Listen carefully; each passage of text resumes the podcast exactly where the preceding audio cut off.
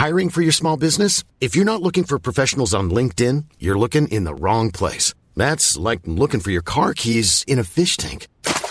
LinkedIn helps you hire professionals you can't find anywhere else, even those who aren't actively searching for a new job but might be open to the perfect role. In a given month, over 70% of LinkedIn users don't even visit other leading job sites. So start looking in the right place. With LinkedIn, you can hire professionals like a professional. Post your free job on linkedin.com slash people today. Werbung in der Man Cave. Heute mit was ganz Speziellem für Comic-Fans. Denn es gibt eine neue App in Deutschland.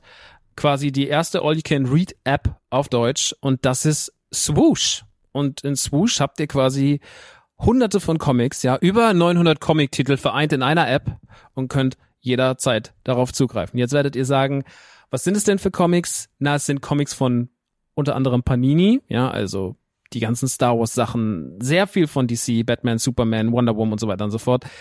Game of Thrones, The Witcher, Cyberpunk, Avatar und noch ganz viel andere kleine und große Franchises. Und, und das finde ich halt besonders knusprig, es sind Sachen von Egmont drin. Denn Egmont, das machen, die machen diese ganzen lustigen Taschenbücher, das Mickey Mouse Magazin, Lucky Luke, also ganz viele Sachen aus der Kindheit, die wir auf jeden Fall kennen und damals geliebt haben, gibt's quasi jetzt alle zusammen. Ihr müsst euch nicht mehr diese, ne, ihr kennt das noch von lustigen Taschenbüchern früher, dieses, ich will die ganze Rückenwand haben und dann hat man da tausende von lustigen Taschenbüchern gehabt, damit man irgendwie dieses Rückenmotiv aneinander stellen konnte.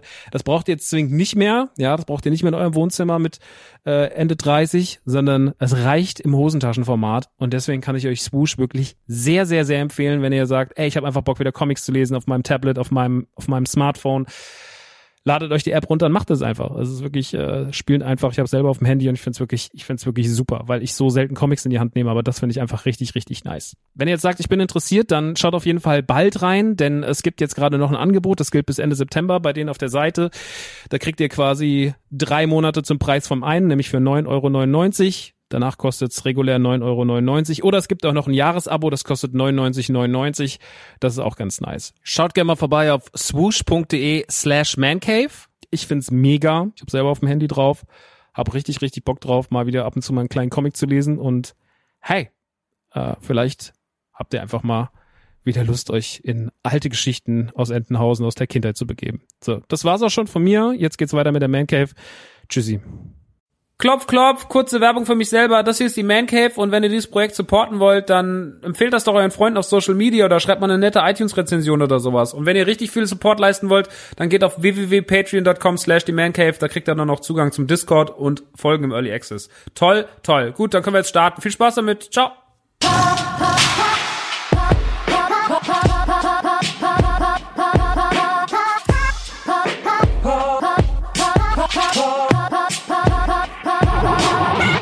Yo Leute, da sind wir schon wieder. Eine Woche später schon wieder da mit dem Man Cave. Heute haben wir ein großes PlayStation VR Special für euch. Also was heißt wir? Ich bin alleine. Deswegen habe ich das für euch. Viel Spaß.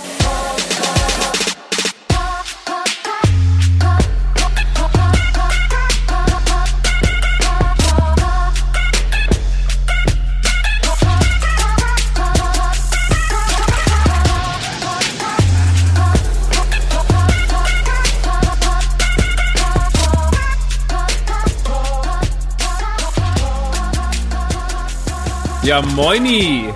Ja, moini, Leute. Was geht ab? Hier bin ich schon wieder mit einer frischen Folge, die Man Cave. Nur eine Woche hat's gedauert.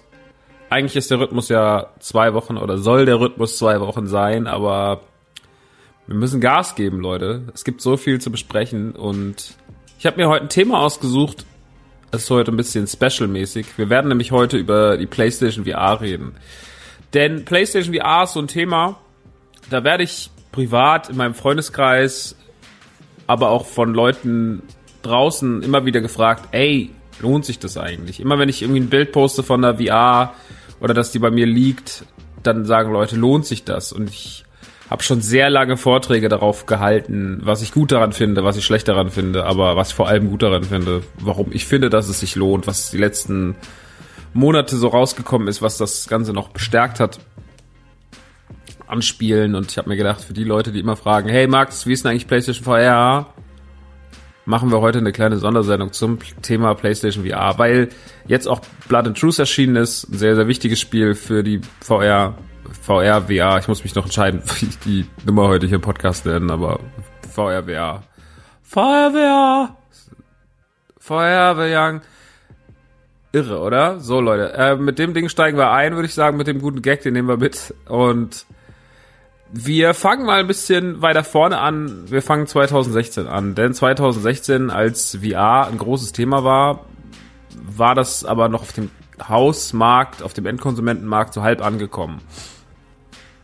Sony hatte die, äh, Microsoft hatte die HoloLens angekündigt, aber die kann man direkt ausklammern, weil keiner wirklich was damit anfangen kann. Ich glaube, ich weiß nicht mal, wo man die kaufen kann oder ob man die kaufen kann. Es wird immer so als Anwahlpunkt in bestimmten Xbox-Spielen angegeben, dass man die HoloLens dafür benutzen kann. Aber kein Mensch hat jemals eine HoloLens gesehen. Also nur Kanye West hat, glaube ich, eine HoloLens mal gesehen auf der E3 2015 oder 16. Ansonsten war überhaupt nichts mit HoloLens die letzten Jahre. Und diese Erfindung mag vielleicht ganz praktisch sein, um auch für geschäftliche Sachen und so, aber de facto ist es auf dem Heimmarkt nie angekommen. Deswegen ist es ein Produkt, was wir ausschließen können. Die Xbox hat de facto keine VR-Brille. Das ist einfach so. Auf dem PC gibt es eine VR-Brille schon seit vielen, vielen Jahren oder ich glaube, es gibt sogar mehrere Optionen. Das beliebteste, aber das größte ist auf jeden Fall Oculus Rift. Persönlich habe dazu nie einen Bezug gehabt, weil ich mir gedacht habe, naja, PC, da muss ich mir wieder einen guten, einen guten PC hinstellen und ich bin halt kein PC-Spieler, deswegen das Thema war für mich ausgeklammert. Also blieben nur die Konsolen übrig und ähm, Sony, Sony, die damals gesagt haben, wir machen eine VR, schon 2015, glaube ich, angekündigt. Ende 2016 kamen sie dann raus. Hm, kann ich noch eine kleine Anekdote dazu erzählen, als die rauskam an dem Tag. Weil ich hatte fälschlicherweise keine vorbestellt, weil ich aber auch ein bisschen davon ausgegangen bin, naja, wahrscheinlich wirst du damit bemustert werden, dann musst du dir jetzt keine hinstellen und kaufen, musst jetzt nicht so viel Geld ausgeben, das kannst du dir sparen.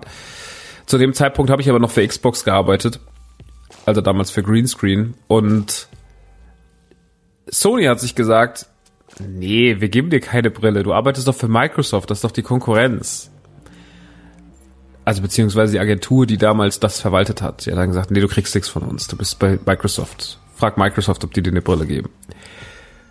Aus heutiger Sicht ist das also es klingt jetzt vielleicht drastischer und fieser als es ist. Ich bin da kein Mensch, der da bettelt. Ich hätte natürlich ganz gerne eine gehabt umsonst, dann hätte man einfach mal 700, 800 Euro sparen können für das Gesamtpaket, was ich da ausgegeben habe. Aber ich verstehe natürlich auch die Entscheidung der Agentur. Fand aber damals, das fand ich, ich dachte so, Moment mal, ich bin ein super krasser Zocker, könnt ihr mir nicht mal so eine scheiß Brille geben?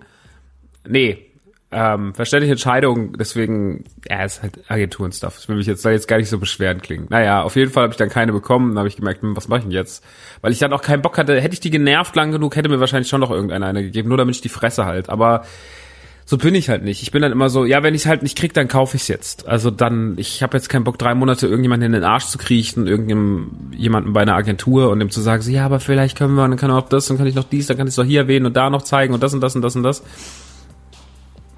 Am Ende habe ich eine riesige Liste, von Verpflichtungen, damit ich das Produkt dann bekomme. Da habe ich keinen Bock drauf. Ich will das Produkt haben, ich will am Ende eine freie Meinung dazu äußern können, deswegen äh, Vollgas. Dann habe ich zu Christian gesagt, mein bester Freund, der Nanu, er sagt, pass mal auf, wir müssen jetzt ein bisschen rumtelefonieren und mal ein paar Mediamärkte abklappern, weil wir waren auf dem Heimweg von der Nukulatur, es waren noch ein paar Tage danach, aber das waren die Off-Days und wir waren, glaube ich, drei Off-Days zu Hause.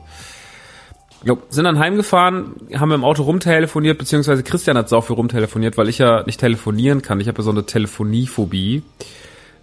Und irgendwann hatte er dann im Maizeil oben ist ein Satur drin. Und den hat er da mit riesigen Argumenten wie, ja, das ist der Sohn vom Henny Nachtsheim, vom Badesalz. Gebt ihm mal lieber so eine Brille, sonst macht der Vater Witze über euch mit so Argumenten hat er dann die ganze Kiste irgendwie rumgekriegt und dann bin ich abends, als wir ankamen, direkt dahin gefahren und habe mir ein riesiges Paket gekauft aus bestehend aus Spielen, aus den Motion Sticks oder wie die heißen. Weiß nicht, die Scheiße. Motion Controller. Ja, Motion Controller, glaube ich, ne? Auf jeden Fall diese Wii, Wii Mode Controller Kopieteile und eine Kamera und noch Guthaben für den PlayStation Store, damit ich mal noch online ein paar Sachen kaufen kann, die es nicht in physischer Form gab. Und habe damals mal ganz lockere 800 Euro ausgegeben für eine Pla PlayStation. PlayStation. Oh, it's British, it's a PlayStation. Äh, für die PlayStation VR. Und es war meine erste Experience tatsächlich damit. Ich hatte auf der, e, auf der Gamescom ganz kurz damit gezockt. Ich hatte ganz, ganz, aber wirklich, das war eine Minute, da bin ich ganz kurz durch den einen Raum bei Resident Evil 7 gelaufen, durch diese kaputte Küche, wo man sich umgucken kann. Da war ich ganz kurz drin und hab mir es mal reingefetzt. Und fand es total krass, weil ich mir dachte, wow, das sieht schon cool aus. Vor allem mit dieser Tiefe und sowas, das hat mich ganz schön beeindruckt. Und da hatte ich Blut geleckt und da wollte ich natürlich mehr von haben, aber ich wollte da noch Spaß mit meiner eigenen Brille haben und das nicht irgendwo hinfahren und mir das Ding dann aufsetzen. Also habe ich mir das Ding gekauft, bin nach Hause gefahren, habe gesagt, okay, pass auf, ich habe drei Tage Off-Days. Die werden jetzt komplett genutzt für PlayStation VR. Und damit war ich relativ schnell Fan davon, weil ich fand, dass man auf eine in Anführungsstrichen simple Art und Weise endlich etwas dem Heimmarkt zugänglich gemacht hatte, dem Konsolenmarkt und etwas jetzt endlich Mainstream war, was man sich immer so ein bisschen gewünscht hatte. Zumindest war das am wirkte das am Anfang so. PlayStation gibt da jetzt Vollgas, die machen jetzt ganz viele tolle Spiele und das hier ist die Zukunft. Hm. Damals war das alles sehr, sehr teuer und gemessen an dem, wie viel ich danach dann noch damit gespielt habe, hat sich das wahrscheinlich erstmal ein paar Monate gar nicht gerechnet, dass ich so viel Geld dafür ausgegeben habe. Weil natürlich das gleiche Problem war wie bei allen Sachen, wenn sowas passiert und gerade Sony ist nicht besonders gut darin, mit seinen eigenen Sachen umzugehen, wenn es nicht gerade die PlayStation ist. Also die PlayStation, die, die aktuelle Konsolengeneration von ihnen, die wird immer wahnsinnig gepflegt und mit extrem viel Spielen versorgt. Aber siehe PSP, siehe PS Vita und sehe auch PlayStation VR, dass da manchmal ein bisschen, ja, das zieht sich manchmal ein bisschen, was die Releases angeht. Und manchmal sterben ja so Sachen auch. PlayStation VR ist völlig zu Unrecht gestorben, aber wahrscheinlich sind Handhelds auch einfach in den 2010er Jahren obsolet. Das braucht man wahrscheinlich gar nicht mehr aufgrund des Mobile-Marktes. Leider beziehungsweise funktionieren dann nur noch solche Handhelds, wie die Switch einer ist, weil sie halt ein Hybrid ist aus Heimkonsole und tragbarer Konsole und sowas funktioniert dann, aber die PSVR, die war, äh, die PlayStation Vita, die war halt dann nicht mehr ganz das zeitgemäße Produkt, auch wenn sie extrem gut in der Technik war, extrem tolle Grafik hatte. Deswegen nochmal drei Schüsse in die Luft für die PlayStation Vita, die leider mehr oder weniger inzwischen gestorben ist. Die einzigen, die da noch fleißig Spiele für machen, sind Limited Run Games. Ähm, aber ansonsten passiert da nicht mehr so viel auf dem Ding. Was sehr schade ist, aber nun gut. Mm, kommen wir aber weg von PlayStation Vita, gehen wir wieder zurück zur äh, PlayStation VR. Ich hatte so ein bisschen Angst, dass das passieren könnte, was dann auch mit der Vita oder mit der PSP passiert ist, und zwar, dass das Ding einfach stirbt und dass es alle vergessen werden, weil nach dem großen ersten Hype und nach Resident Evil 7 wirkte das Ganze ein bisschen problematisch, beziehungsweise ich hatte das Gefühl, 2017, 18 ist nicht so viel passiert. Dann passierten aber ein paar tolle, tolle Sachen und die letzte, das letzte halbe Jahr hat man wieder mehr Gas gegeben. Inzwischen bin ich mehr als davon überzeugt, dass die PlayStation VR, VR immer noch ein super Ding ist. Dass man sich jetzt gerade ein guter, jetzt gerade ein guter Zeitpunkt, um sich eine zu kaufen Warum werde ich euch in den nächsten Minuten erläutern. Ähm, ich habe damals, mein Starter-Set war wie gesagt die Motion Controller, die Kamera. Meine Spiele waren Batman Arkham VR, Until Dawn, Blood of Rush, Rush of Blood, Blood of Rush, Leute. Drive Club, was war denn noch drin? Thumper, Res, ja, das waren so die Starttitel für mich. Und dann noch die Kitchen-Demo war natürlich auch noch dabei und so ein paar Kleinigkeiten, die man sich halt irgendwie runtergeladen hat. Es gab sehr, sehr viel zum Anfang, also was heißt viel, aber es gab 20, 30 Spiele und das ist ja dann erstmal irgendwie mehr als ausreichend für so einen Start, wenn dann irgendwie ganz viele kleine Sachen, auch noch ein Poolbillard und sowas. Vieles davon weiß ich nicht, wie notwendig das war, aber um überhaupt erstmal reinzukommen, es gab noch dieses PlayStation VR Worlds, da konnte man dann so ein bisschen ja, das waren wie so verschiedene Tech-Demos im Endeffekt, so kleine Experiences. Da konnte man eintauchen. Und da gab's dann ein Level, da konnte man mit einem Käfig unter Wasser und so. Und das hat mich alles schon geflasht, weil ich gemerkt habe, okay, alles klar, das funktioniert schon alles. Das sieht jetzt alles nicht so mega, mega, mega gut aus. Damals habe ich noch nicht auf der PlayStation Pro gespielt, sondern auf der, die kam ja, glaube ich, erst ein paar Monate später. Aber ich habe es auf der PlayStation 4 normal gespielt und fand es aber alles trotzdem irgendwie ganz hübsch und ganz nett und habe mir gedacht, so, yo, das ist doch auf jeden Fall ein guter Start äh, für das Teil, weil man einfach damit Spaß hatte und weil es halt einfach ein neues Next-Level-Erlebnis. Ich habe Rush of Blood war das erste Spiel, was ich gezockt habe und es war wirklich halt okay. Nicht nur, dass es das Revival ist, das des Lightgun-Shooters quasi, weil diese Motion Controller sich halt gut dafür eignen, damit rumzuballern, sondern es ist halt auch Next Level Shit, weil wir halt nicht mehr nur Gegner vor uns haben, sondern wir haben Gegner über uns, hinter uns, links von uns, rechts von uns. Dazu diese Tiefe. Es ist alles schon sehr, sehr beeindruckend gemacht und sieht toll aus. Und irgendwie ist das eine geile Geschichte, auch wenn die Grafik mittelmäßig gut ist. Aber das war in dem Moment total egal und finde ich, ist es auch heute noch, dass es jetzt noch nicht fotorealistisch aussieht. Klar, umso realistischer es wird, umso besser es wird, umso geiler ist es natürlich für den Endkonsumenten. Aber ich glaube, man muss da auch mit kleinen Schritten dran, weil wenn wir jetzt direkt irgendwie so eine hyperrealistische Grafik haben und so gewaltvolle Spiele spielen, ich weiß nicht, ob das zu sehr unseren Kopf fickt, da bin ich ehrlich. Ich habe da schon bei Resident Evil 7 ein paar Mal gedacht, so ich weiß nicht, ob das vielleicht ein bisschen zu viel ist, das menschliche Gehirn, was hier gerade passiert. Aber naja, also um nochmal ganz vorne anzufangen mit den Starttiteln, Until Dawn Rush of Blood ist heute ein Spiel, was ich immer doch den Leuten empfehlen kann, weil es halt eigentlich ein netter Fun für zwischendurch ist, weil es ein ganz guter Einstieg ist. Es bringt auch das, was natürlich in VR besonders spannend ist, hervor und das ist Horror. Ich glaube, was die Menschen am meisten interessiert bei VR ist Pornos und Horror. So, das ist einfach Fakt. Die Leute haben Bock auf Bumsen und die Leute haben Bock auf auf äh, auf Blut und Gewalt und sowas oder oder Schrecken, Angst haben. Ähm, und wenn du das halt irgendwie nochmal aus einer neuen Perspektive erleben kannst, dann ist das natürlich was Spannendes. Jetzt wissen wir, Videospiele sind selten pornös, deswegen fällt dieser Faktor jetzt mal bei der PlayStation VR einfach weg, aber dafür haben wir immer noch den Grusel und die Gewalt und den Horror. Und da hat sich ja schon in der letzten Zeit einige, einige Menschen, einige Firmen ausgetobt, mal unterschiedlich gut. Ein paar davon werden wir aber heute noch benennen, die etwas besser sind. Und da gibt es schon Dinge, die man mal gesehen haben muss. Darunter auch, wie gesagt, Rush of Blood, weil ich finde, dass es einfach ein netter Einstieg ist. Es bringt den Lightgun-Shooter. Es ist wie Geisterbahnfahren mit ein bisschen Grusel drin und ihr könnt halt schießen. Also es erinnert so ein bisschen an diese Fahrattraktionen aus verschiedenen Parks. Zum Beispiel der Buzz Lightyear Shooter aus dem Disneyland oder sowas. So könnt ihr es euch vorstellen. Nur halt mit Zombies, die euch umbringen wollen und, und Clowns und ihr seid auf kaputten Rummelmärkten und sowas. Und nicht, und halt nicht in, mit Buzz Lightyear im, im Wagen. Ja, aber das ist geil, es macht Bock. Und ist ein sehr, sehr nettes Spiel für zwischendurch. Und das war mein Einstieg und das fand ich direkt irgendwie nice. Dann gab es damals noch die Kitchen-Demo. Die Kitchen-Demo war im Endeffekt eine war lange Zeit nicht so richtig klar, was das sein soll, bis dann rauskam, ah, das ist eigentlich schon Teil der Resident Evil 7 Experience, in der man im Endeffekt eine Sequenz, die später im Spiel vorkommt, aber die man da nicht spielen kann, die man nur halt im Vorbeigehen sieht quasi, die wird dann, könnt ihr danach spielen. Das heißt, ihr seid einfach noch in einen Stuhl gefesselt und müsst eigentlich nur ertragen, was passiert. Ihr könnt eh nichts machen. Ihr könnt euch nur umschauen. Aber das ist ganz geil und ganz interessant. Geht nicht lange, aber ist für Leute, die mal Horror, schnellen Horror erleben wollen und mal gucken wollen, wie sich so Horror anfühlt auf einer PlayStation VR.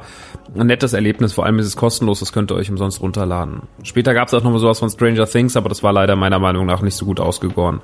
Deswegen davon kann ich euch leider nur abraten.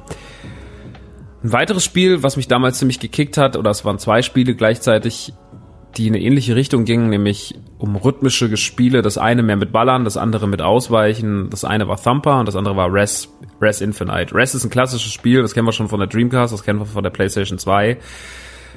Hat jetzt nochmal in VR sein Re-Release bekommen und macht total Sinn, dass es in VR ist, weil es da einfach nochmal ganz anders wirkt und mit der lauten Musik auf den Kopfhörern und dem und der Grafik, dieser sehr minimalistischen 3D-Grafik und dem, was es mit einem macht, ist es ein wirklich großartiges Erlebnis, das ein VR auf jeden Fall nochmal an neuer Tiefe gewinnt. Und deswegen, Rest sollte man eben in seinem Leben irgendwann mal gespielt haben und dann jetzt das Ganze noch in VR zu erleben, ist natürlich nochmal eine geile Chance. Es gab sogar eine physische Fassung davon, die hat äh, IM8-Bit rausgebracht, aber ich glaube, die ist restlos ausverkauft, deswegen müsst ihr auf die digitale Fassung zurückgreifen. Das andere Spiel, von dem ich eben gesprochen habe, ist Thumper. Thumper müsste eher Dingen ausweichen. Das ist wie eine schnelle Fahrt. Das ist auch wie Rest ein Spiel, was eigentlich optional nur in VR geht. Also das ist jetzt nicht ein Spiel, was man nur in VR spielen muss. Aber es wirkt halt einfach anders, weil der ganze Sound, hier auch hier geht es um Rhythmus. Und schwer zu beschreiben, ihr seid im Endeffekt wie so ein kleiner Käferwagen, keine Ahnung, ich kann es schwer beschreiben. Ihr müsst halt Ding ausweichen, ihr müsst über Dinge drüber springen. Alles passiert im Rhythmus und Das ist ein geiles Ding für zwischendurch auch. Sieht toll aus, macht mega viel Spaß. Hat mich total in seinen Bann gezogen, damals mit relativ einfachen Mitteln. Und ja, so, so Sachen wirken da halt auch. Ne? Es muss nicht immer, also man hat dort auch erfahren oder man konnte direkt zum Anfang erfahren, was funktioniert und was nicht. Weil ich finde immer, was wichtig ist, ist, was soll VR mit mir machen? Soll es, will ich jetzt in Shooter rein? Will ich jetzt mich gruseln lassen? In dem Moment, wo ich die Brille aufhab, ist die Experience ja, wenn sie gut gemacht ist, besonders intensiv. Und hier ist es eher wie so ein, ja, so ein Rausch. Ja, also wenn man Rest spielt oder wenn man, wenn man Bumper spielt, dann fühlt sich das eher an wie so ein kleiner, geiler Rausch, den man erlebt. Ohne dass man sich dafür jetzt irgendwie Drogen in die, in die Backen klinken muss. Deswegen kann ich euch die beiden Titel äh, empfehlen. Die sind ein bisschen anders, die sind ein bisschen herausstechend. Finde immer Rhythmusspiele oder so Geschicklichkeitsrhythmusspiele finde ich immer ganz geil. Kommen wir später noch zu einem Spiel, was besonders, besonders, besonders, besonders gut ist auf der PlayStation VR. Aber da kommen wir später in meinen Top 5 zu. Ein weiterer Titel, der mich total geflasht hat von den Starttiteln, war Batman Arkham VR. Im Endeffekt eine VR-Experience, in der ihr Batman seid, aber jetzt nicht groß mit dem Batmobil durch die Gegend kurvt und Bösewichten auf die Fresse schlagt, sondern es ist eher alles sehr beobachtend, erkundend. Ihr seid selber Batman, ihr geht am Anfang in die Wayne-Menschen rein, beziehungsweise ihr seht sogar in VR die, den Tod eurer Eltern, der berühmte wie eure Eltern erschossen werden in der Hintergasse nach dem Theater. Das seht ihr da live in VR. Da seid ihr ein kleiner Junge, guckt nach oben. Das ist schon abgefahren. Dann gibt's Passagen, da steht ihr wirklich an an Häuserkanten und guckt auf Arkham runter und ihr guckt selber an euch runter und merkt so, hui, hui, hui, hui, da geht's ganz schön tief runter und mit jemand mit Höhenangst, für den kann das schon mal ganz kurz äh, aus der Fassung bringen. Ihr geht dann in die Wayne-Menschen rein, also es macht dann Zeitsprung, ihr geht dann in die Wayne-Menschen rein, drückt ein paar Tasten auf dem Klavier, fahrt dann runter in die Batcave und könnt euch da dann Fahrzeuge anschauen, Rüstungen anschauen, könnt in verschiedene Missionen reingehen, beziehungsweise müsst im Endeffekt was nachgehen, dem Tod von Nightcrawler. Heißt der Nightcrawler? Oder ist Nightcrawler Nighthawk? Diese komische Figur Batman, die keiner so richtig mag. Hm. Und da müsst ihr dem Fall nachgehen. Aber ihr seid dann eher so ein bisschen, wie man das auch aus den Arkham-Spielen kennt. Da gibt's ja immer diese Schauplatzuntersuchung. Und sowas müsst ihr hier auch machen. Ihr müsst dann halt, da liegt dann halt die, die Leiche und ihr müsst dann halt gucken, wie ist der gefallen. Ihr müsst den, den, den Prozess, die Bewegung rekonstruieren und das ist dann eher so ein bisschen detektivmäßig, aber das ist auch geil und macht mega viel Spaß. Mhm geht nicht so lange. Batman-Fans könnten vielleicht enttäuscht sein, dass sie sagen, ja, ich will doch Bösewichten auf die Fresse hauen. Aber ich finde das eigentlich ganz genau richtig. Ihr könnt auch mal ein paar Bat Batman-Gadgets einsetzen. Also es ist eher so nett, aber das ist halt das, was ich mir dann auch gedacht habe. Eigentlich ist das die perfekte Umsetzung von was für VR, weil VR gibt uns jetzt die Möglichkeit, außerhalb von Vergnügungsparks in eine Welt einzutauchen, die wir nicht, die wir so nicht erleben können, weil es einfach nicht möglich ist. Und das kann man, glaube ich, in den nächsten Jahren auch schärfen und geiler machen. Zum Beispiel, mein Paradebeispiel im Kopf ist immer Jurassic Park, wo ich sage so, ey, macht eine Jurassic Park Experience, wo man in den Jurassic Park ankommt, reinkommt und dann in einem Wagen durch das Tor fährt, die Dinos sieht, irgendwann geschieht ein, Einbruch, ein Ausbruch. Ähm, wie geil könnte das denn sein? Das ist doch die perfekte VR-Experience, wenn wir mit sowas anfangen wenn wir anfangen, Szenarien, Filme zu nehmen, die total geil sind, aus First Person zu erleben und die dann einfach da umsetzen. Sowas fände ich ganz schön. Es gibt ja auch eine Star Wars Mission, zum Beispiel bei Battlefront, die gab's da oben drauf für, für Playstation-Spieler. Ähm, ist auch ganz nett. Könnt ihr mit dem X-Wing rumfliegen und könnt mal ein bisschen im Weltall rumschauen. Sowas ist auch immer ganz hübsch. Ich glaube, sowas fände ich generell auf lange Sicht ein wenig, ein wenig geiler.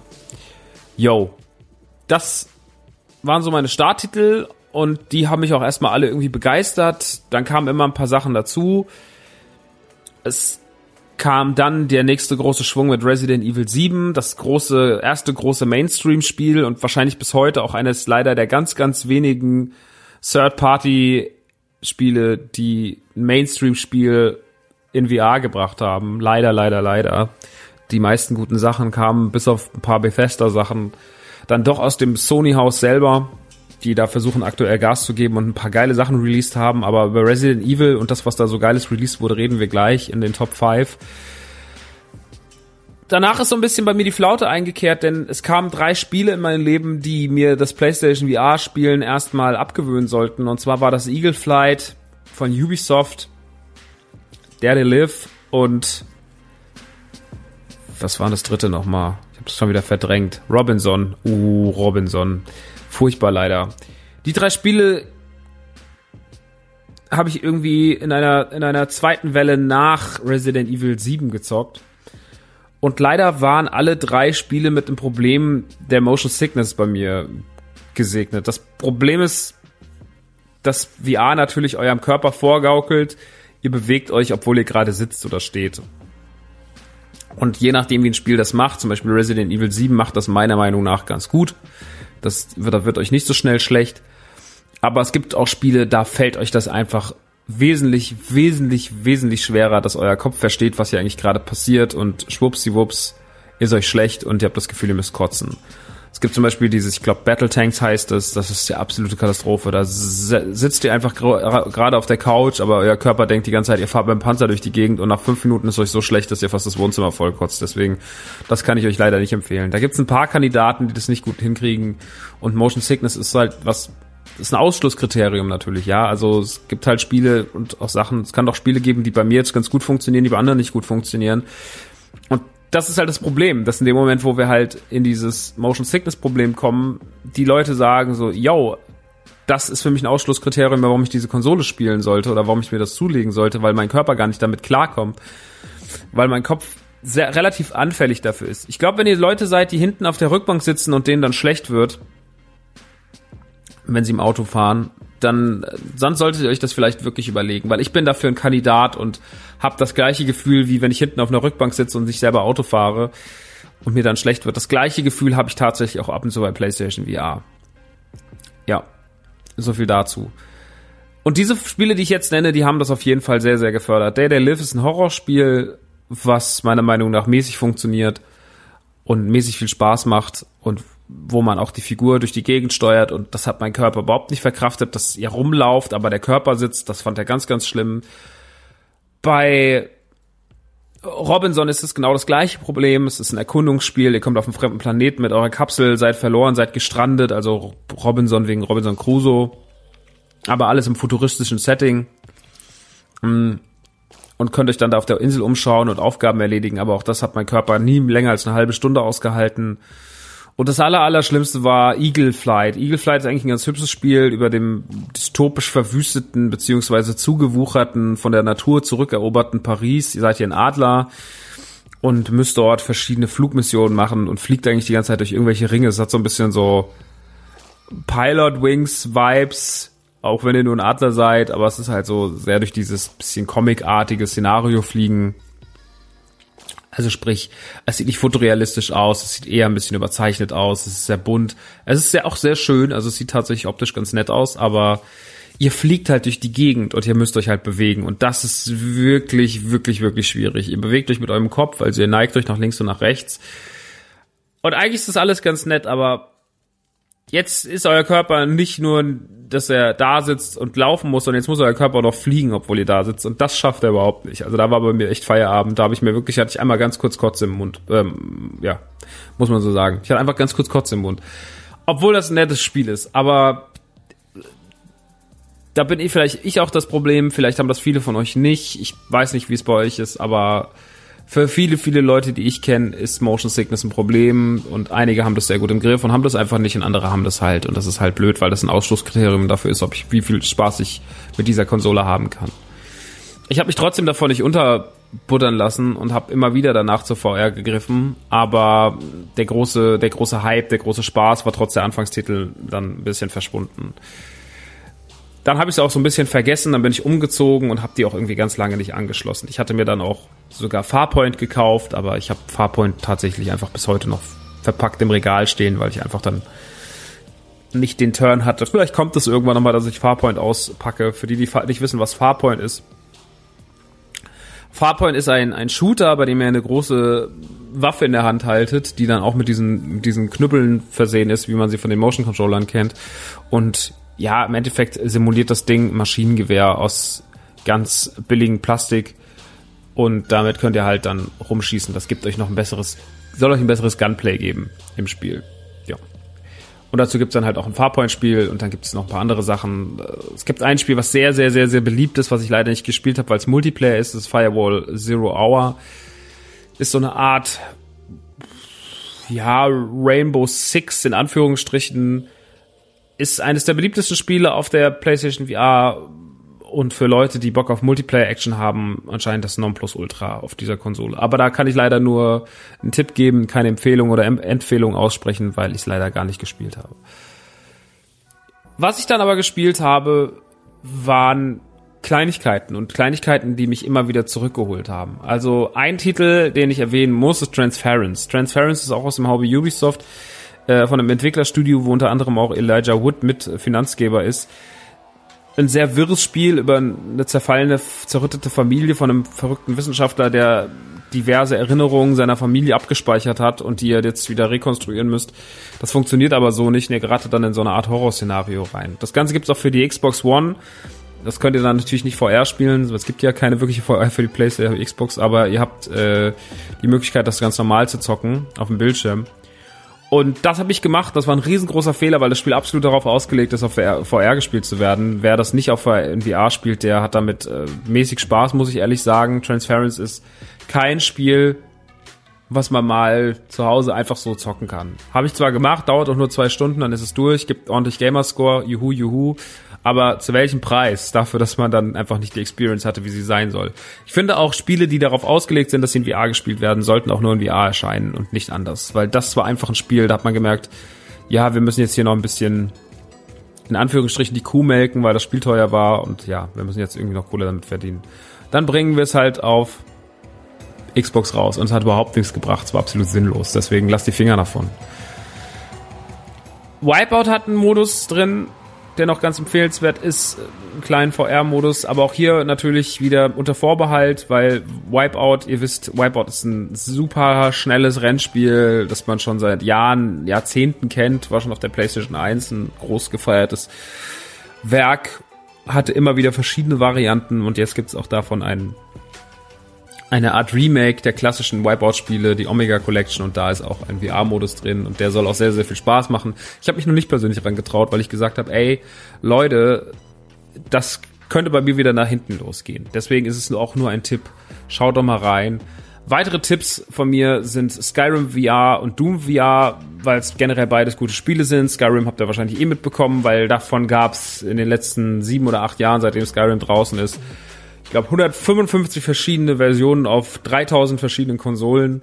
Also von eigentlich allem, wo irgendwie eine, VR, eine Möglichkeit war, Skyrim umzusetzen, kam auch was und so natürlich auch eine VR-Variante nochmal, in der man das Spiel in VR zocken kann. Das Ding ist bei Skyrim, ist ein sehr langes Spiel, ist ein sehr großes Spiel. Ob man Lust hat, die ganze Zeit jetzt irgendwie 30 Stunden mit der Brille auf der Nase da zu sitzen oder 50 oder 100 Stunden, je nachdem, wie lange man Skyrim spielt, das muss jeder selber wissen. Bei Doom stelle ich es mir schon ein bisschen irrer vor, weil Doom halt noch ein wahnsinniges Tempo hat dazu, aber halt auch ein geiler Shooter ist. Ich würde Doom, Skyrim werde ich wahrscheinlich nie ausprobieren. Doom habe ich mir schon digital besorgt, kann euch aber jetzt aktuell gerade kein finales Urteil geben. Auch hier sage ich mit Vorsicht genießen, weil natürlich Doom eigentlich darauf ausgelegt ist, rumzulaufen und zu schießen. Und ob das dann auch in VR so genauso funktioniert, ohne dass einem kurz übel wird, das weiß ich nicht. Deswegen das jetzt mal alles nur als kleine Tipps nebenbei. Es gibt noch ein Horrorspiel, Impatient. Das soll aber nicht so richtig, richtig gut sein. Es gibt noch, was gibt's denn noch? Eden Tomorrow oder Tomorrow Eden, so eine Weltraumsimulation. Von so Sachen gibt's natürlich allerhand. Ne? Also ich nenne jetzt hier auch immer, ich reiß nur ein paar Spiele an. Aber es gibt unfassbar viele VR-Spiele inzwischen, von, von leichter Kost bis hin zu irgendwelchen Horrorgeschichten. Da gibt es sehr, sehr, sehr, sehr viel, aber ich habe jetzt oder versuche jetzt mal gerade hier so die Spitzen rauszuarbeiten, weil ja, also für so ein Starter-Set eignet sich Until Dawn super als Horrorspiel. Eignet sich Thumper, eignet sich Res Infinite, Farpoint soll sehr, sehr gut sein, Batman Arkham VR ist eine tolle Experience, Skyrim und Doom sollen gut sein, Firewall Zero muss unglaublich gut sein, Wipeout muss gut sein. Es gibt ein Rick and Morty Spiel, was gut sein soll, davon gibt es auch noch ein anderes Spiel, ich glaube Trevor, Trevor Until die irgendwas mit Trevor? Trevor? Dragon? Tra Trevor? Da gibt es auf jeden Fall noch ein neues Spiel von den Rick and Morty Jungs das soll auch sehr funny sein. Also es gibt inzwischen immer mehr und immer mehr Auswahl und immer mehr Kram und auch sehr, sehr schönes Spiel, auch sehr, sehr zu empfehlen. Ist jetzt nicht mein Top 5, aber ist Moss. Moss ist ein Plattformer. Ihr sitzt quasi in einer Bücherei und schlagt immer Bücher auf und ihr steuert eine kleine Maus, die so ein Schwert hat und dann lauft ihr durch verschiedene Szenarien in diesen Büchern, durch verschiedene Kapitel und äh, spielt die Geschichte dieser Maus nach. Ist ganz, ganz süß erzählt. Ihr könnt euch dann auch erheben, könnt gucken, ob was hinter den Mauern ist und sowas. Also das sind so die Momente, da macht VR einfach nur Spaß, weil VR hier auf einen relativ kompakten, auf ein kompaktes Sichtfeld begrenzt ist, aber es trotzdem so geil genutzt wird, dass es euch flasht, dass ihr halt aufstehen könnt, dass ihr drum herum gucken könnt, jetzt mal in Anführungsstrichen, ihr habt ja nicht so einen riesen Bewegungsfreiraum, ne, aber dass ihr euch der ganze Sache, dass ihr das Spiel ein bisschen anders erlebt. Da gibt's da noch das perfekte Beispiel, aber dazu komme ich gleich. Moss ist auf jeden Fall ein absoluter Tipp und auch immer noch ein Geheimtipp, weil es viel zu selten erwähnt wird. Und aber sehr gute Reviews bekommen hat und sehr, sehr viele Leute das lieben, die ich kenne und sagen so, ey, Moss ist eines der schönsten VR-Spiele und deswegen auch von meiner Seite aus Moss, M-O-S-S, gibt's in digitaler Form, gibt's aber auch in physischer Form und das gehört meiner Meinung nach in jede gute VR-Sammlung. Genau. Bevor wir gleich zu meinen Top 5 kommen und auch zu den Sachen, die die letzte Zeit mich geflasht haben, warum ich auch immer noch oder mehr denn je eine Empfehlung für die PlayStation VR ausspreche, ähm, kommen wir noch mal ganz kurz zu einem Spiel, das schiebe ich noch ganz kurz ein, nämlich Tetris Effect. Das war auch in der Welle der neuen PlayStation VR-Spiele, die letzten Herbst losgetreten wurde und da kam dann Tetris Effect raus. Im Endeffekt eine neue Variante des Klassikers Tetris, in der ihr aber, die sich sehr dynamisch spielt, die sich sehr aufwendig spielt und auf einmal ist das klassische Tetris-Prinzip, was ja immer de facto irgendwie Spaß macht seit 35 Jahren. Auf einmal ist es noch größer und noch schöner und noch schneller und noch besser und trotzdem ist es auch irgendwie klassisch. Also es ist jetzt nicht so, dass man sagt, das ist jetzt super Tetris, sondern es passiert halt alles irgendwie in so einem sehr angenehmen Szenario mit tollen Bildern im Hintergrund. Ähm, es ist ja, ich, es ist Tetris. Es ist einfach, es ist Tetris, aber es ist ein schönes Tetris. Und deswegen kann ich jetzt auch gar nicht so viel dazu sagen. Ich die Kritiker loben es über den Klee. Ich finde es, ja, ich war vielleicht noch nie zu so Tetris-Fan, aber es ist auf jeden Fall auch eines der interessanteren Titel, weil es halt auch zeigt, okay, wir können ein klassisches Spiel nehmen, wir können es in das Szenario setzen und dann so fühlt sich ein sehr, sehr, in Anführungs altbackenes Spiel auch wieder ein bisschen moderner an. Und das macht Tetris Effekt meiner Meinung nach mit Bravour und deswegen auch von vielen Leuten sehr, sehr geliebt und deswegen sei es auch als einer der wichtigen Tipps erwähnt.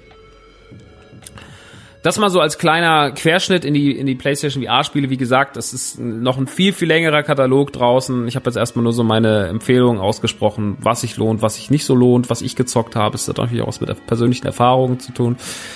Aber es gibt fünf Spiele, die meiner Meinung nach, ähm, oder die meiner Meinung nach in jede gute PlayStation VR-Sammlung gehören und vielleicht auch der Grund sind, warum man eine PlayStation VR hundertprozentig besitzen sollte. Platz 5 ist ein Spiel, das ist optional VR, das ist Resident Evil 7. Resident Evil 7 habt ihr wahrscheinlich im letzten Jahr mitbekommen. Ich habe sehr, sehr, sehr viel davon geredet, sehr viel davon geschwärmt. Das große Comeback der Resident Evil-Reihe, die wirklich zwischenzeitlich ein bisschen kauernd am Boden lag und nicht wirklich wusste, was er mit sich anstellen soll. Gerade nach Resident Evil 6 war es ziemlich, ziemlich mau und sah ziemlich düster aus um die Reihe. Resident Evil 2 oder Resident Evil Revelations meine ich, Resident Evil Revelations 1 und 2 haben dann ein bisschen den Karren aus dem Dreck gezogen, aber es wirkte trotzdem so, als würde der Sprung nicht mehr gelingen. Und dann kam auf der E3 2016 wurde Resident Evil 7 angekündigt und das waren, alle waren aus dem Häuschen. Und das auch noch mit VR und ein ganz kryptischer Trailer und keiner wusste so wirklich, was da passiert. Und alle waren so, ja nice, da bin ich mal gespannt. Ja, und dann kam es raus und hat wirklich die Menschen geflasht. Sowohl in normaler Ansicht, also Xbox und PlayStation kann man natürlich auch normal zocken. Und wer die Full Experience will und wer komplett am Rad drehen will, der spielt die VR-Variante. Die VR-Variante ist eines der wenigen, wenigen Spiele, die komplett in VR möglich sind zu zocken, ähm, habe ich ja vorhin schon gesagt, einer der wenigen Mainstream-Titel, die sich das getraut haben der Horror ist extrem. Ihr seid auf der, auf der Suche nach eurer Freundin, die seit ewigen Zeiten verschollen ist. Auf einmal kriegt ihr ein Lebenszeichen, dass sie in irgendeiner komischen Hütte sein soll. Da fahrt ihr dann hin, kommt in so ein Hillbilly-Haus, lauft da rein, sucht sie, findet sie dann im Keller. Sie ist ganz komisch drauf. Ihr wisst gar nicht, was los ist. Sie sagt, ihr sollt sofort wieder gehen. Ihr wollt dann aber nicht gehen. Zerrt sie dann da raus und auf einmal merkt ihr, dass es nicht mehr die ist, die ihr mal gekannt habt, sondern dass sie auf einmal sich verwandelt. Ihr müsst gegen eure eigene Freundin kämpfen. Ihr müsst sie förmlich hinrechten. Sie steht aber immer wieder auf. Ihr fragt euch, what the fuck, was ist hier los? Und dann auf einmal kommt der gute Jack Baker von hinten, sagt, welcome to the family, son, schlägt euch mit der Schippe auf den Kopf und zerrt euch in den Essenstisch. Und ihr wacht auf in der, am Familien-Esstisch der Familie Baker. Und es ist einfach nur ein einziger Graus. Und von da an beginnt eine ganz neue Form des Horrors, denn Resident Evil 7 setzt nicht mehr so sehr auf auf die Action der letzten Teile, sondern setzt wieder auf den klassischen Horror, geht wieder vom Feeling her back to the roots. Es geht wieder sehr viel um Rätsel, es geht um Schlüssel finden, es geht um Schlüssel, mit diesen Schlüssel dann äh, die Türen und sowas aufmachen. Also natürlich macht man mit Schlüsseltüren auf. Aber ihr wisst, dieses Resident Evil Ding, so ja, hier ist der Karo-Schlüssel, hier ist der Schlüssel, so, ne? Dieses, dieses ein Schlüssel finden, um sie alle zu öffnen, ihr wisst typische Resident Evil Rätselsachen. Und die sind wieder da und das hat man irgendwie mit Bravour alles verpackt in ein Szenario, das sich gut anfühlt, aber nicht altbacken anfühlt, das einem Resident Evil Feelings gibt, aber trotzdem auch bisschen was anderes ist. Und hier hat man wirklich, wirklich, wirklich Stilsicherheit bewiesen und bewiesen, dass man die Reihe durchaus ernst nimmt. Und ja, das ist generell ein Spiel, das muss man gezockt haben, weil ich Resident Evil 7 immer noch für grandios finde, für grandios halte. Aber es auch immer noch geil zockbar ist und Resident Evil ja jetzt eh seit Resident Evil 7 ja diesen berühmten Lauf hat. Jetzt kam ja Resident Evil 2 Remake raus und man ist dann so, boah, Alter, das ist wirklich, das ist wirklich fresh. Und äh, die wissen wieder, wie sie mit ihrer Marke umzugehen haben und auch die Grafik und alles sitzt. Und das dann auch in VR zu erleben, diese grausame Familie Baker, äh, allein diese ganze Jake Baker Sache am Anfang, Jack Baker, der euch da durch das Haus jagt. Dann kommt ihr zu Margaret Baker, das ist so eine verrückte Frau, die so halb Insekt ist, dann geht der Kampf in so ein Gartenhaus und so. Also da passiert sehr, sehr, sehr viel Schräges. Es ist teilweise es actionhaft, teilweise ist es aber auch rumschleichen, es ist unter ständiger Anspannung. Und da muss ich wirklich sagen, also ich habe Resident Evil 7 normal durchgezockt auf der Xbox damals, da kam ein Testmuster an, dann habe ich das den Test fertig gemacht, damit der schön punktgenau zum Release da ist. Äh, aber an die VR-Variante habe ich mich immer nur mal wieder getraut. Es gab ja dann noch sogar die Option, sich diese Resident Evil 7 Kerze, die nach Blut und Holz riecht, in die Wohnung zu stellen, dass wenn man die VR-Brille aufhat, die Kerze noch nebenbei brennt und dass dann auch noch der Geruchssinn sozusagen in diesem 5D-Element, als 5D-Element noch mit einfließen darf. Ja, ähm, ich fand, ich fand Resident Evil 7 grandios, für mich ein grandioses Spiel. VR, weiß ich nicht, wie heftig es ist. Deswegen unter Vorbehalt, dafür muss man gemacht sein, dafür müsst ihr selber wissen, ob ihr das könnt. Das Spiel ist stellenweise ganz schön heftig in seiner Gewaltdarstellung, in dem Grusel, in dem Verfolgen und ich finde sowas am normalen Controller zu zocken auf einem Bildschirm, finde ich okay, das kriege ich hin, aber das mit VR zu zocken ist nochmal was anderes. Also selbst, obwohl ich das alles schon kannte, war ich wirklich so, Mann, warum tue ich mir das wieder an? Weil das doch ein sehr, sehr intensives Spiel ist. Aber wenn man sich darauf einlassen kann, ist es ein extrem extrem, extrem gutes Resident Evil und ein extrem krasses Spielerlebnis. Das ist safe. Es ist auf jeden Fall das Horrorspiel, wenn wir von VR reden. Safe.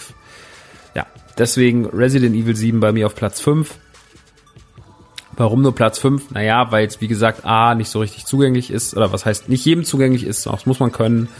Und B, ist es auch nur ein optionales Spiel für VR. Es spielt sich auch ganz, ganz toll auf Xbox One oder PlayStation 4 so. Mein Platz 4 ist ein Spiel, was jetzt erst rausgekommen ist, hat jetzt ganz frisches Release gehabt, ist Blood and Truth. Blood and Truth ist der typische Hollywood-Actionfilm, der spielbar ist. Ihr seid, ich glaube, Frank Marks. Frank Marks ist bei der Delta Force und sitzt aber jetzt an einem Tisch von einem, von einem Agenten, von einem Detective, der euch verhört und sagt so, ich will jetzt wissen, was passiert ist. Und dann wird erstmal eure Vorgeschichte nachgespielt. Da seid ihr dann in der Delta Force, in einem, in einem Einsatzgebiet, in keine Ahnung wo, Jemen oder sowas. Und da müsst ihr dann halt rumballern, ihr müsst Türen aufknacken und ihr macht alles, was ein Actionheld macht. Also ihr habt wirklich das Skillset eines Actionhelden, eines, böse gesagt, eines generischen Actionhelden, das aber dadurch nicht so ins Gewicht fällt, weil ihr es selber seid, weil ihr auf einmal der Typ seid, der auf Hochhäusern rumrennt und auf Gegner schießt und rote Fässer hochgehen lässt und danach Türen knackt und äh, Bomben anbringt und all das macht. Es ist dabei sehr, sehr, sehr, sehr geradlinig. Ihr habt jetzt nicht die Option, euch wahnsinnig großartig rumzubewegen. Wie man das mit der Bewegung gelöst hat, finde ich sehr gut, weil man immer nur sich selber zu Punkten schießt. Es ist im Endeffekt wie ein Rail-Shooter, also es, ist, es hat ähnliche es ist auch wieder so ein bisschen Lightgun-mäßig, erinnert es, aber mit mehr Optionen dazwischen. Das läuft natürlich auch nicht unter Zeit, was ja die meisten Lightgun-Shooter, weil sie aus der Arcade kamen, taten, aber dieses Spiel hier läuft nicht unter Zeit, sondern ihr müsst halt einfach euch durch die Szenarien ballern, könnt euch umschauen, könnt auch ein paar Sachen finden. Es sind auch zwischendrin ganz lange Passagen, in denen ihr nicht ballern müsst. Es ist bei weitem nicht nur ein Schießspiel, sondern es geht auch viel auf die Geschichte ein. Es geht viel um die ganze Familie, äh, die Familie ein, weil die Story, die dann so sich in den ersten 20 Minuten entpuppt, kann man ja mal kurz erzählen, dass euer Vater ist gestorben, ihr müsst nach London, da wo der Firmensitz ist, in eurer Familie lebt. Euer Bruder holt euch vom Flughafen ab ihr fahrt dann mit dem durch London, das ist so das Intro des Spiels, ist auch schon geil gemacht. Und dann trefft ihr auf eure Family und eure Family sagt so, yo, alles scheiße, hier Papa und während der Beerdigung kommt auf einmal ein Geschäftsmann rein, der euren Bodyguard erschießt und sagt so, yo, ich will die Firma, äh, ist eine Option, der, euer Mann ist nicht mehr da, gebt mir die Dinger, sitzt als Fusion, keine Ahnung und wenn ihr Stress schiebt, dann fick ich euch. So, das ist so, das ist so sein Grundton und ja, das passiert dann.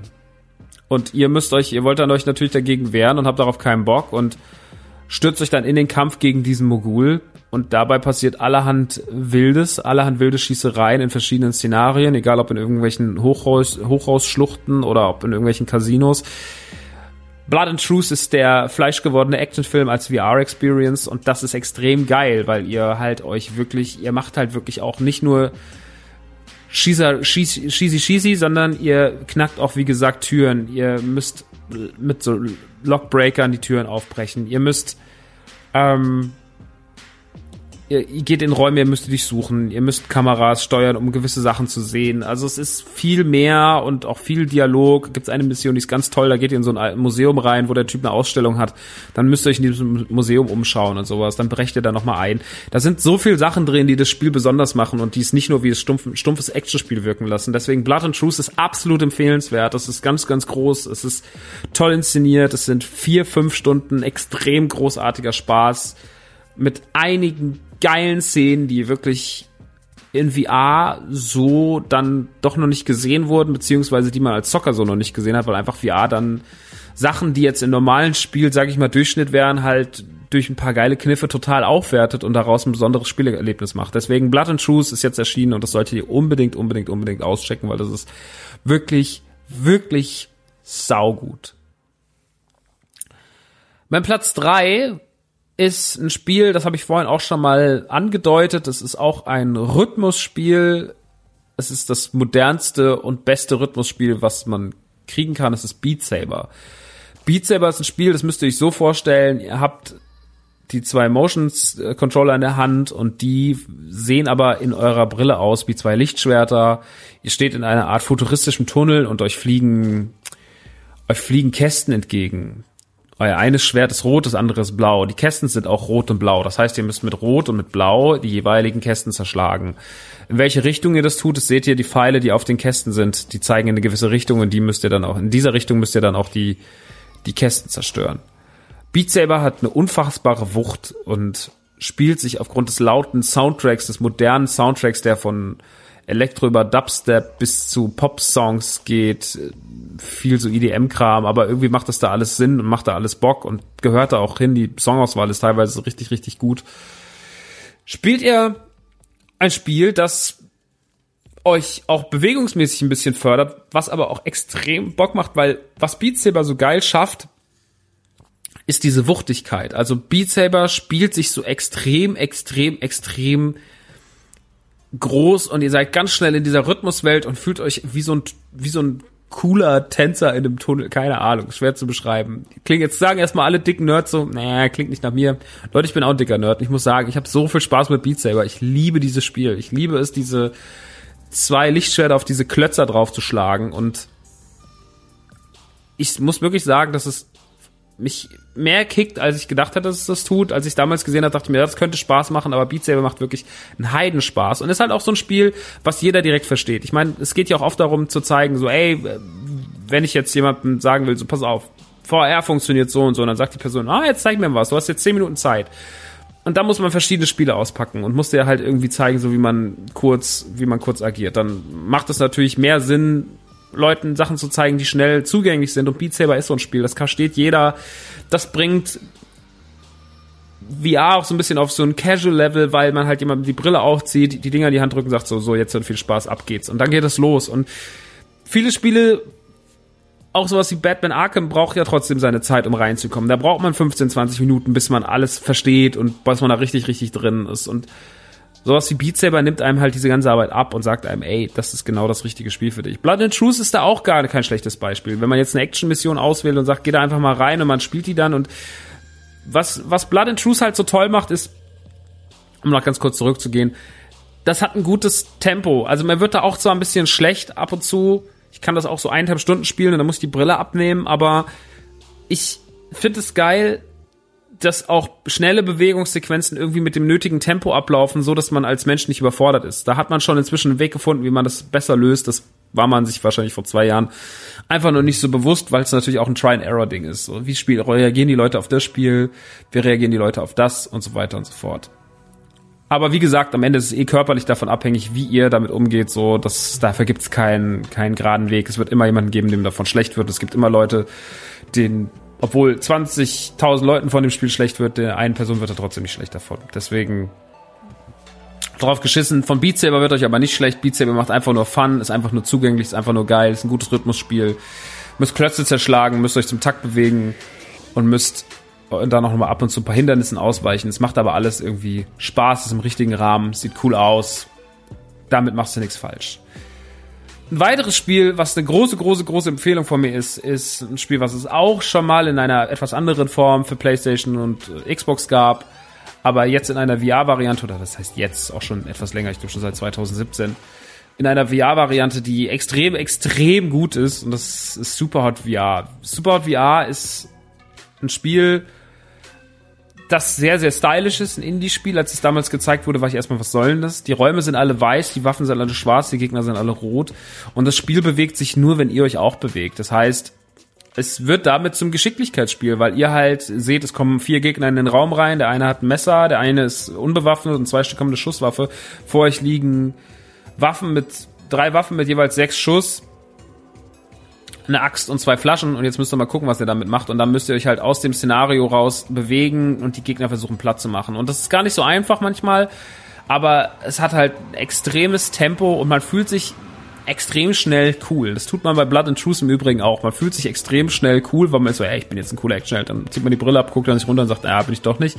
Ähnlich ist es bei Superhot VR auch. Man, es hat aber alles noch so ein bisschen etwas absurderes, etwas abstruseres, da man ja diese, da man ja in diesem sehr, sehr clean Setup ist, mit diesen sehr roten, mit diesen roten Figuren, den weißen Wänden und den schwarzen Waffen. Und dann ist das Ganze auf einmal was ganz, ganz anderes. Dann fühlt sich das alles ganz anders an, dann ist es ein bisschen absurdum geführt und Super VR ist extrem stylisch, extrem spaßig, extrem cool. Also die ganze Aufmachung ist extrem modern, extrem cool und für jeden, der da Bock drauf hat, da finde ich auch, da ist der Zugang so, das muss man auch Leuten erstmal erklären, was da passiert, aber wenn man sich darauf einlässt, ist Superhot VR das unfassbarste Erlebnis, eines der eigensinnigsten und unfassbarsten Erlebnisse mit dieser Brille auf dem Kopf. Das kann ich euch garantieren. Also, das gehört meiner Meinung nach in jede gute VR-Sammlung gehört, gehören eh alle Titel, die ich genannt habe, aber Super VR ist wirklich nochmal ganz großes Ding, aber natürlich auch eher was für Erwachsene. Und das unterscheidet den Titel von meiner Nummer eins, von meiner ungeschlagenen Nummer eins. Äh, die Rede ist natürlich von Astrobot Rescue Mission. Astrobot Rescue Mission kam letzten Winter zum Weihnachtsgeschäft raus. Ich glaube, im also Herbst, Winter kam das raus. Ist noch deswegen ein bisschen frisch. Und etabliert eine neue Marke, die man schon ab und zu sich abgezeichnet hat, etabliert aber eine eine neue Marke auf der, auf der, von Sony, die absolut großartig funktioniert. Und zwar Astrobot. Astrobot ist ein Plattformer, den man vielleicht am ehesten mit sowas wie Super Mario Galaxy vergleichen kann. Jetzt ist es aber so, das Spiel findet nicht vor euch statt, wie im Monitor, sondern es findet um euch herum statt. Die Plattformen sind um euch herum gerichtet und ihr steuert einen kleinen Roboter und den könnt ihr links von euch führen, der geht dann hinten in die Ecke, der, der, ihr müsst euch drehen, ihr müsst euch wenden, ihr müsst aufstehen, ihr müsst nach unten gucken. Es ist einfach die neue Form des Plattformers. Es ist extrem süß, es hat ein extrem schönes Design, es spielt sich ganz, ganz toll. Ihr steuert die Figur, das heißt, ihr, euer Körper bewegt sich gar nicht, deswegen wird euch auch nicht schlecht, nicht großartig. Ab und zu geht ihr dann natürlich, die Level werden natürlich, gehen natürlich weiter nach vorne. Ähm, dann fliegt ihr sozusagen als beobachtende Rolle mit, aber immer so, dass es sehr, sehr gut mit euch umgeht. Ihr könnt das ewig lange spielen, ohne dass es euch schlecht wird. Das ist wahnsinnig schön, es ist wahnsinnig liebevoll. Es gibt wahnsinnig viel zu entdecken. Es ist relativ umfangreich dafür, dass es so ein VR-Spiel ist. Und da kann man schon seine acht bis zehn Stunden drin versenken. Wenn man da noch die ganzen Extras rausholt und noch nicht alles eingesammelt hat, dann kann man da noch mehr Zeit reinstecken. Es gibt noch Sonderlevel und so weiter und so fort. Und das ist einfach so liebevoll. Und vor allem, was halt so wichtig ist, und das ist auch dann der Unterschied zu den anderen Titeln, die ich jetzt hier größtenteils genannt habe. Es ist wahnsinnig kinderfreundlich. Die Familie kann zugucken, ihr könnt es euer Kind zocken lassen. Auch das kriegt dann mal einen Eindruck von VR, einen sehr harmlosen Eindruck von VR. Es ist ganz, ganz, ganz, ganz süß. Es hat einen tollen Soundtrack, es fühlt sich richtig toll an und es spielt in so einer richtigen Nintendo-Liga. Das muss man wirklich sagen. Es ist so richtig, es könnte auch von Nintendo sein. Es ist halt nicht von Nintendo, es ist von, es ist von Sony. Aber es ist wirklich fantastisch. Also für Astrobot Rescue Mission habe ich extrem viel Liebe über. Ich kann euch das extrem empfehlen und ja, jeder, der noch nicht in den Genuss kam, das zu zocken, das ist die absolute Pflicht. Also für jeden, der liebevolle Plattformer liebt, der Mario liebt, der was Süßes liebt, der ein schönes Erlebnis hat, haben will, für den ist das die absolute Empfehlung, weil für mich ist Astrobot wirklich so eins der Spielerlebnisse, wo ich sage, so das ist für mich eine der besten Erfahrungen der letzten Jahre im Videospielbereich, weil es was Neues war. Nicht nur, weil es gut gemacht ist und weil es toll aussieht und weil es sich toll anfühlt, sondern weil es auch wirklich was Neues war und das Spiel einfach innovativ ist. Innovativ auf ganz vielen Ebenen und dann auch für alle zugänglich und deswegen Astrobot Rescue Mission ist für mich das absolute Paradebeispiel für ein perfektes VR-Spiel, wie ein Spiel 2018, 19 sich anzufühlen hat auf dem Sektor. Wenn es dann auch noch familienfreundlich ist, ist es super und deswegen absolute Empfehlung von mir. Astrobot Rescue Mission. Holt euch das. Pflicht, Pflicht, Pflicht, Pflicht, Pflicht. Ja, und das sind so ein bisschen meine Tipps. Das ist so ein bisschen mein kleiner Einblick in die VR-Welt. Ich werde euch nochmal in die Links, ein paar Ref-Links packen. Natürlich zum Set, wenn ihr jetzt sagt, okay, ich will mir so ein Ding kaufen, aber nochmal zu den ganzen Spielen auch nochmal aufgelistet, damit ihr seht, was wirklich gut ist und was nicht. Ähm, beziehungsweise was gut ist, die schlechten packe ich jetzt nicht hier rein. Aber meine Tipps sind, findet ihr auch nochmal unten in den Links. Und ja, ey, das ist so ein bisschen mein Ding. Wenn man mich jetzt nach dem Fazit fragen würde, lohnt sich diese PlayStation VR, würde ich schon sagen, so, ja, die lohnt sich auf jeden Fall ich habe jetzt keine wirkliche Aussicht mir nochmal angeschaut. Das ist auch immer so ein bisschen schwammig, was jetzt eigentlich noch an großen Titeln kommt. Die meisten Titel kamen immer relativ überraschend. Auch Sachen, die ich im Vorfeld gesehen habe, die mich dann noch nicht so gekickt haben, haben mich dann gekickt oder haben jetzt Blood and Truth hat mich überhaupt nicht interessiert im Vorfeld. Jetzt kam es raus, es gezockt und war total begeistert davon. Gleiches gilt auch ein bisschen für Astrobot. Es ist auch mal sehr, sehr schwer, einen Eindruck zu geben, wie fühlt sich VR eigentlich an, wenn man keine Brille auf dem Kopf hat. Weil es ist wirklich wenn ich sagen kann, so, ey, es ist auf jeden Fall ein freshes Erlebnis, aber mir konnten es auch jahrelang keine Leute wirklich erklären und beibringen. Man muss es halt auf dem Kopf, man muss einmal diese Tiefe gesehen haben, man muss wissen, was das mit einem macht. Ähm, deswegen, wenn ihr die Option habt, mal bei Freunden oder sowas mal reinzuschauen, tut es mal. Ich finde immer noch, dass es ein tolles Gerät ist. Ich hoffe immer noch, dass es weitergeht. Aber aktuell habe ich das Gefühl, da ist eine gewisse Motivation von Sony, damit weiterzuarbeiten. Es ist jetzt nicht die stiefmütterliche Behandlung, die eine PlayStation Vita bekommen hat oder eine PSP, sondern da geht es weiter, es kommen tolle Titel raus und ich hoffe, das geht so weiter, weil für mich ist die PlayStation VR immer noch eine tolle Peripherie. Ob es die Zukunft ist, ob ich alle meine Spiele so spielen möchte, weiß ich nicht. Aktuell sage ich nein, weil wir eben schon das große Problem der Motion Sickness angesprochen haben und da sehe ich auch Probleme. Ich glaube nicht, dass es sich auf lange Sicht oder was auf lange Sicht alles ersetzen wird, aber ich könnte mir vorstellen, dass es auf lange Sicht dabei ist, dass es bei einer Konsole, dass es zu einer guten Konsole dazugehört, dass es auch die Option gibt, VR zu zocken. Das ist das, was ich mir wünsche. Ich bin gespannt, ob, wie Microsoft auch noch handeln wird, wenn jetzt die nächste Konsolengeneration irgendwann mal angekündigt wird, ob auch da dann eine VR-Brille ein Thema ist. wie VR weitergehen wird. Ich habe noch die alte VR, die ist ein bisschen anstrengend, da müsste die Controller-Kabel so komisch rumlegen, also die, die Hör Hörstöpsel, die Kopfhörer, die Hörstöpsel. Leute, Hörstöpsel, jetzt bei Amazon. Die Kopfhörerkabel so blöd in euren Kopf legen. Ähm, ja, das ist alles noch ein bisschen kompliziert. Da könnte man natürlich noch vieles vereinfachen, dass die VR-Brille irgendwann vielleicht wireless ist, dass also inzwischen hat man das mit den Kopfhörern anscheinend besser gelöst in der alten, in der neuen Generation, aber die alte Generation hat da doch ihre Probleme. Äh, da, da gibt's auch vieles, so dass der Monitor kann auch besser werden. Also es steckt alles noch in den Kinderschuhen, aber es ist trotzdem schon gut genug, dass man damit zocken kann. Deswegen ist es auch auf dem Markt und deswegen gibt's auch tolle Titel. Und wie gesagt, wenn ihr Zocker seid, wenn ihr daran Interesse habt, checkt das aus, guckt euch das mal an, setzt euch das Ding mal auf den Kopf, schaut, ob euch davon schlecht wird oder nicht. Das ist halt wirklich ein bisschen entscheidend. Das ist ein Faktor, den sollte man wissen. Und deswegen, ja, ich äh, empfehle euch eine PlayStation VR schon mit unter Vorbehalt, aber ich habe damit persönlich sehr, sehr viel Spaß. Aber wie gesagt, ich kann auch nicht mit allen Spielen Spaß haben, weil mir halt auch davon manchmal schlecht wird. Und das ist halt dann ein großer Unterschied zu anderen Konsolen und anderen Spielen und deswegen bin ich auch der festen Überzeugung, dass die normale Konsole oder das normale Zocken immer bestehen bleibt, weil natürlich auch auch für Zuschauer, ja, wenn ich jetzt mal vom Stream oder sowas rede, so klar ist es zum Stream ganz nett und ganz witzig, vor allem wenn man dann noch die Cam sieht, wie der, wie der Typ im Raum rumgeistert und wie der dicke Mann versucht zu tanzen, aber ich glaube, am Ende des Tages bleiben wir doch eher alle noch erstmal die nächsten Jahre beim klassischen Gaming. Aber wie gesagt, es ist eine sehr, sehr nette Ergänzung und deswegen sei es empfohlen, wenn ihr euch fragt, Max, lohnt sich PlayStation VR? Ja, lohnt sich. Ihr hattet jetzt sehr viele Gründe, warum es sich lohnt. Checkt es mal aus und wenn es euch den Mund wässrig gemacht habt, dann kauft euch eine PlayStation VR. Es ist inzwischen auch nicht mehr so teuer. Es ist alles wesentlich billiger geworden. Es gibt schon Sets für 300 Euro. Da ist eine Kamera drin. Da sind mehrere Spiele drin. Also ihr müsst überlegen, ich habe damals 400 Euro für die, für die für, äh, Brille bezahlt nur. Dann nochmal Motion Controller. Dann nochmal eine Kamera. Dann noch Spiele. Das waren 800 Euro damals. Das zahlst du heute bei Weitem nicht mehr. Heute kannst du schon für 350 bis 400 Euro ein sehr, sehr gutes Set haben. Mit ein paar geilen Spielen dabei.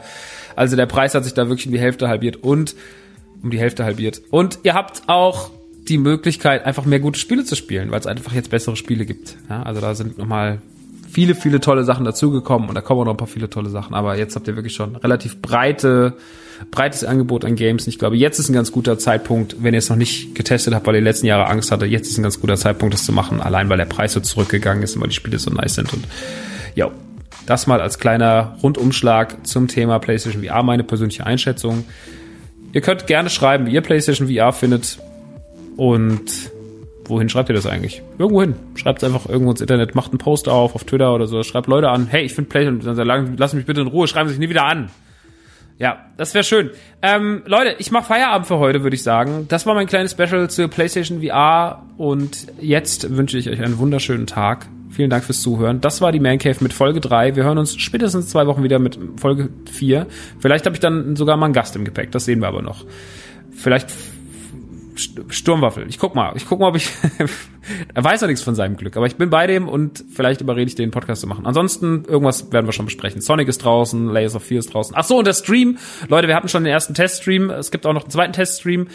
Es gibt auch die E3-Pressekonferenzen, werde ich alles streamen bei mir. Die Sachen laufen einigermaßen und es sind zwar noch Verbesserungssachen drin, aber die Dinge laufen und äh, wir werden natürlich weitermachen. Und wir werden nächste Woche laufen alle E3-Pressekonferenzen, deswegen seid dabei. Ich werde die alle bei mir auf meinem Kanal twitch.tv slash die Mancave streamen und ich freue mich drauf. Ich bin sehr, sehr gespannt, was passieren wird bei der E3. Wir streamen natürlich Bethesda, wir streamen Microsoft, wir streamen Nintendo, äh, Devolver werden wir wahrscheinlich nicht streamen, weil das nicht in meinen Uhrzeitplan passt. Das ist irgendwie morgens um sechs oder so, glaube ich. Mal schauen. Vielleicht streamen wir auch Devolver. Auf jeden Fall werden wir einiges davon streamen, mehr dazu aber dann auf Twitch. Und ja, das soll es jetzt gewesen sein. Jetzt machen wir hier Feierabend mit dem Podcast und ich wünsche euch einen wunder, wunder, wunder, wunderschönen Tag. Viel Spaß in der virtuellen Welt. Ich küsse eure VR-Brillen und äh, lasst euch gut gehen. Ciao!